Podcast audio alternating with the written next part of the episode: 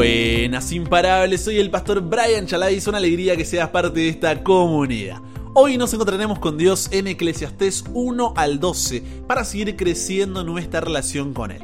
Recuerda estudiar estos capítulos antes de escuchar el episodio. Este no busca reemplazar tu estudio personal, sino motivarte y enriquecerlo. Con eso dicho, ahora sí, conversemos. ¿Qué verdad aprendemos sobre cómo es Dios y su dirección para nuestra vida? Padre, hoy tenemos un libro completo que vamos a comernos, pero es que no podemos separarlo, Dios, porque toca un solo tema. Cómo encontrar el sentido de la vida, dónde está el sentido de la vida, y un momento reflexivo por parte de Salomón que nos lleva también a reflexionar a nosotros. Por lo cual, acompáñanos por favor en este estudio, que podamos oír tu voz y que sea de bendición. En el nombre de Jesús oramos. Amén. ¿Por qué decidí no dividir el libro de Eclesiastés en diferentes episodios? Porque el libro está escrito para ser leído como una película y no como una serie. La lectura detallada de porciones cortas de la palabra como un capítulo o un par de ellos tiene su importancia, la tiene en nuestra vida. Pero gran parte de los libros de la Biblia en realidad fueron escritos para ser leídos de manera entera, sin interrupciones ni distracciones. Tener lecturas largas nos sirve para ver cosas que no veríamos leyendo la Biblia en porciones por ahí más cortas. Así como una película no está hecha para ver por partes, el libro de Eclesiastés es un discurso de 30 minutos a una audiencia buscando responder a una pregunta. ¿Qué debe conocer, saber y hacer el ser humano para vivir de manera plenamente satisfactoria? Así que no te desanimes por la extensión de esta lectura que tiene muchísimo para poder sacar. Vivimos en una sociedad donde creer en Dios es algo contracultural. Es probable que la mayoría de nosotros se relacione más con personas que no son cristianas que con personas que sí lo son, ¿o no? Pero no solo eso. Las redes sociales, independientemente de a quién sigamos, bombardean ahí constantemente nuestros principios, creencias y valores, a tal punto que uno, consciente o inconscientemente, comienza a cuestionarse un montón de cosas. ¿Qué podemos decir a esto? Si bien es cierto que no hay evidencias sobre la existencia de Dios que puedan convencer racionalmente a todas las personas, lo mismo sucede al contrario. Entonces, lo que debemos hacer, al igual que en un juicio, es evaluar el peso de los argumentos. Obviamente no busco cubrir todo el tema contigo en este episodio, pero sí hacerte pensar sobre tu fe. Tener un incentivo inicial que luego tú puedas continuar alimentando y relacionar esto de la existencia de Dios con lo leído en Eclesiastés. Pero para eso necesito que me vayas siguiendo. Sé paciente. Este es un episodio de esos densos, que son pesados, pero que al final sabrosos, que llenan la panza, ¿ok? Vamos a ir poco a poco y al final verás cómo todo se conecta y tiene sentido. ¿Te animas? Bien. Lo que llamamos realidad es la sumatoria de creencias, perspectivas, nociones, imágenes y conceptos, y este marco mediante el cual vemos e interpretamos la vida se llama cosmovisión. La palabra cosmovisión es la sumatoria de la palabra cosmos más visión. Por lo que una definición simple sería la forma en la que un ser humano ve e interpreta el mundo que lo rodea. A través de la cosmovisión evaluamos ideas nuevas, valores y creencias tan importantes como la de Dios. Ahora bien, Todas estas innumerables categorías y subcategorías de pensamiento de las que venimos hablando pueden resumirse en tres grandes divisiones que corresponden a las ramas principales de la filosofía. Tenemos la metafísica, que responde a la pregunta ¿qué existe fuera de nuestra mente? Al estudiar la naturaleza, estructura, componentes y principios fundamentales de la realidad. Tenemos la epistemología, que responda a la pregunta que existe dentro ahora de nuestra mente al estudiar el conocimiento, su naturaleza, posibilidad, alcance y fundamentos. Y la ética, que responde a la pregunta cómo nos sentimos al respecto de las dos primeras, o sea, de lo que existe fuera y lo que existe dentro de nuestra mente, al estudiar el comportamiento humano y su relación con las nociones del bien y del mal. Para ser más visual, imagina que cada una de ellas, la metafísica, la epistemología y la ética es una porción de una gran pizza llamada cosmovisión. Ya profundizaremos un poco más en cada una de ellas, comeremos porción a porción, pero aunque esto suene complejo, quiero que quede claro que todos, independientemente de nuestra cosmovisión, de la forma en la cual vemos el mundo, tenemos creencias metafísicas, epistemológicas y éticas. Porque las respuestas que damos a cada una de estas preguntas son las que conforman la base de nuestra cosmovisión de forma entrelazada. O sea, todas se relacionan con todas. Ahora, es importante que haya coherencia en nuestra respuesta a estas tres preguntas. Porque si no, estaríamos viviendo de forma ilógica. Sería como decir que, no sé, crees que la honestidad y la integridad son valores fundamentales pero al mismo tiempo justificas o aceptas conductas deshonestas o fraudulentas en la vida cotidiana. Sería ilógico, no tiene sentido, ¿cierto? Bien, con eso en claro, ahora sí, veamos cada una de estas tres grandes divisiones que componen la cosmovisión, la forma en la que vemos la vida que recuerda eran la metafísica, la epistemología y la ética, e intentemos encontrar la coherencia en nuestra respuesta a estas tres preguntas. En primer lugar, tenemos la metafísica. La metafísica, repito, se pregunta, ¿qué existe fuera de nuestra mente? Y en última instancia pregunta, ¿existe un Dios? Y si es así, ¿es Él la causa de que haya algo en vez de nada? Las diferentes cosmovisiones que existen en el mundo podemos resumirlas de forma simple y genérica bajo lo que se conoce como naturalismo. Naturalismo. Dentro de este grupo se incluyen los ateos, agnósticos, deístas, panteístas, politeístas, monistas, dualistas y animistas, entre otros. Pero tú vas a decir, ¿qué es el naturalismo, Brian? Mira, el naturalismo niega la existencia de Dios o dice que si hay un Dios es completamente desconocido, ya que está más allá de nuestra capacidad cognitiva y por lo tanto es prácticamente irrelevante. Entonces, el universo es un sistema cerrado y autónomo cuyo origen y función se explican solo y exclusivamente por causas naturales o físicas. No necesita nada fuera de sí mismo para explicarse. Por lo que para esta cosmovisión naturalista solo hay dos respuestas posibles para el origen del universo. El universo vino a la existencia de la nada o el universo es eterno. Y el problema metafísico del naturalismo es que es incoherente, ya que las respuestas que da al origen del universo desafían abiertamente las propias leyes de la naturaleza. Mencionar que el universo vino a la existencia de la nada es incoherente con lo que la propia naturaleza muestra, ya que la primera, segunda y tercera ley del movimiento planteadas por Newton nos dicen que todo lo que tiene un principio debe tener qué cosa? Una causa externa. En otras palabras, todo efecto debe tener una causa. Decir que el universo es eterno, por otra parte, también es incoherente. El universo no es autosostenible. Sin una fuente de energía externa, con el paso del tiempo, el universo moriría con toda su energía utilizable totalmente agotada. Y si hay un final definitivo para el proceso, entonces no podría tener un comienzo eterno. Como si esto fuera poco, señalar cualquiera de las dos cosas niega las evidencias del diseño que encontramos en el universo, como el ajuste fino de las leyes y constantes físicas, donde una mínima modificación de las mismas haría imposible la vida en la Tierra y por supuesto nuestra existencia humana. Ni hablar de la información biológica del ADN y la complejidad biológica entre otras. Irónicamente, el naturalismo pretende basarse solo en las leyes de la ciencia, pero en realidad se ve obligado a negar las leyes de la ciencia en su explicación de un universo autocreado. Así que el naturalismo termina en el absurdo. La segunda de las tres grandes divisiones que componen la cosmovisión, la forma en la que vemos la vida, es la epistemología. ¿Recuerdas? Esta se pregunta qué existe dentro de nuestra mente. ¿Es posible el conocimiento? Y si es así, ¿cómo conocemos lo que conocemos? Como la epistemología va de la mano con la metafísica en nuestra cosmovisión, una cosmovisión naturalista, que es la que vimos anteriormente, nos llevaría a tres respuestas epistemológicas principales que han sido sugeridas históricamente. Estas son el racionalismo, el empirismo y el existencialismo. ¿Qué significan todos estos ismos, Brian? Mira, el racionalismo dice que el ser humano es capaz de determinar el verdadero conocimiento a través de la razón sin ninguna otra ayuda. La duda es la única cosa de la que podemos estar seguros, es lo que afirma. Ahora, la incoherencia de esta respuesta está en que si dudas, significa que no puedes ser perfecto, ya que saber es una mayor perfección que dudar. Lo que es más perfecto no puede surgir de lo que es menos perfecto.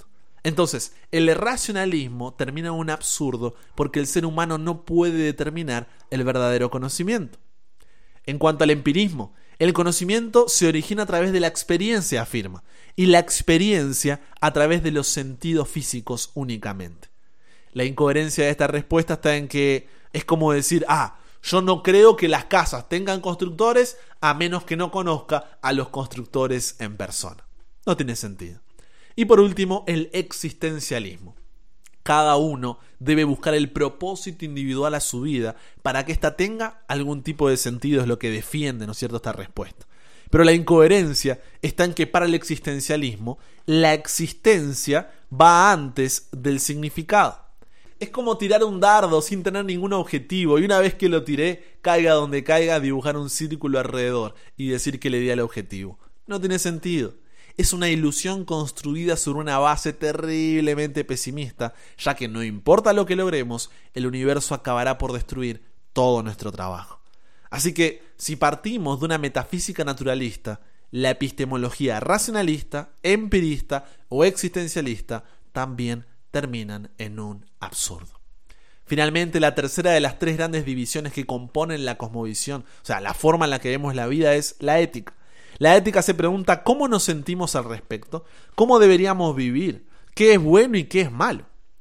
Como la ética está entrelazada con la epistemología y la metafísica en nuestra cosmovisión, recuerda que estas no se separan, sino que deben ser coherentes, cuando a las preguntas de la metafísica respondemos con el naturalismo y a las preguntas de la epistemología respondemos con el racionalismo, empirismo o existencialismo, que vimos anteriormente, las preguntas de la ética solamente pueden ser respondidas con el relativismo, donde la verdad es líquida, tú tienes tu verdad y yo tengo la mía, y ambas deben ser respetadas aunque sean contrarias. ¿Por qué digo esto? Porque si rechazamos a un Dios sobrenatural y personal, nos vemos obligados a rechazar cualquier norma ética absoluta. De otro modo estaríamos siendo incoherentes con nuestras creencias.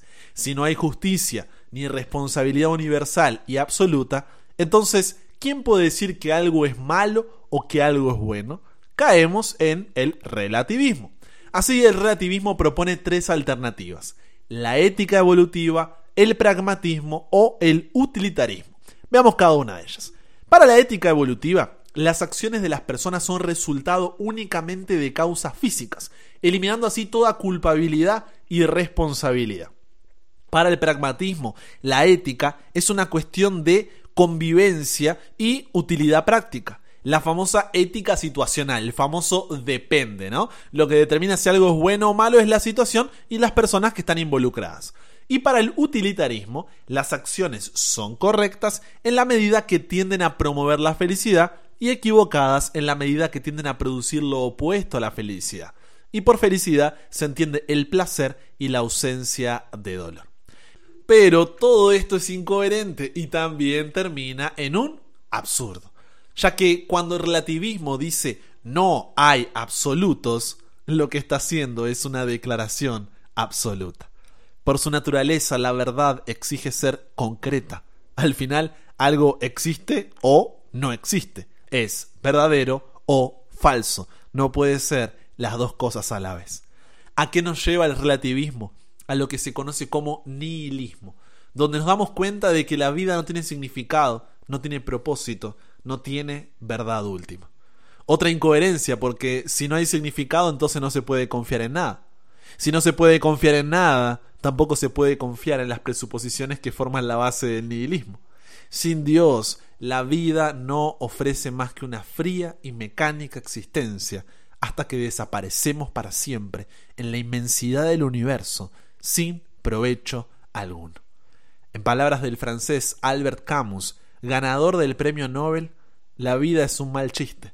Se trata de cuánto resistimos esta vanidad, porque la otra opción es el suicidio. Esa es la cosmovisión de la sociedad que nos rodea. ¿Piensas que es casualidad que según la Organización Mundial de la Salud unas 800.000 personas se suicidan cada año? Siendo esta la segunda mayor causa de fallecimiento en los jóvenes entre 15 y 29 años. Estamos hablando de por lo menos un suicidio por minuto. Piensa en cuántos han pasado mientras escuchabas este episodio. Porque Ese es el único resultado de una vida sin Dios al final. Y fue precisamente a esta conclusión a la que llegó el sabio Salomón en el libro de Eclesiastés, el cual escribió en su vejez como una reflexión final de todo lo que había vivido. Resumió todo lo que dijimos hasta ahora en Eclesiastés capítulo 1, versículo 2, cuando dijo, vanidad de vanidades, todo es vanidad.